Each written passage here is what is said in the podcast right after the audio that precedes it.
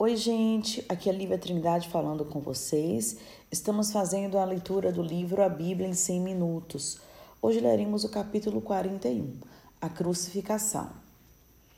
Como Jesus estava fraco demais para carregar sua cruz até o lugar de execução, os soldados forçaram um homem chamado Simão de Cirene, cidade do norte da África, a carregá-la para ele a partir de certo trecho do caminho. Entre a multidão que os seguia estavam muitas mulheres.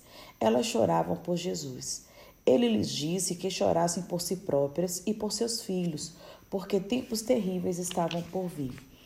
Quando chegaram ao lugar chamado Caveira, os soldados crucificaram Jesus e dois criminosos, um posto à direita dele e o outro à sua esquerda. Jesus disse: Pai, perdoa-lhes, pois não sabem o que estão fazendo. Acima de sua cabeça havia esta inscrição: Jesus é o Rei dos Judeus. Os soldados dividiram as roupas de Jesus, tirando sortes, e com a multidão, que incluía os líderes judaicos, ridicularizaram-no, dizendo: Salva os outros, salve-se a si mesmo, se é o Cristo de Deus, o escolhido. Até mesmo um dos criminosos crucificado com Jesus repetiu o insulto, porém o outro o repreendeu. Estamos recebendo o que os nossos atos merecem, mas este homem não cometeu nenhum mal. Então ele pediu a Jesus: Lembra-te de mim quando entrares no teu reino. E Jesus lhe respondeu: Hoje você estará comigo no paraíso. No meio-dia, às três da tarde, as trevas cobriram toda a terra. Então Jesus bradou: Meu Deus, meu Deus, por que me abandonaste?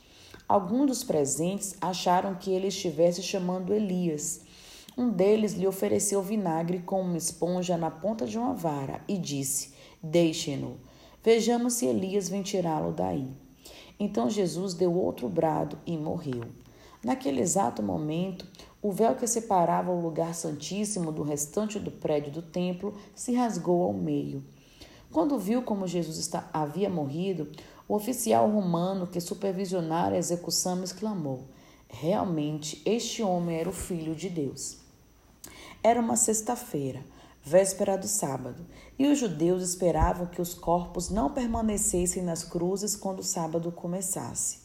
Pilatos então concordou que as pernas dos homens condenados fossem quebradas para apressar sua morte.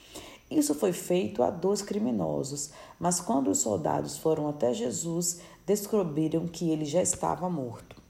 Então, não quebraram as pernas de Jesus, mas um deles perfurou o lado de seu corpo com uma lança, provocando um fluxo de sangue e água.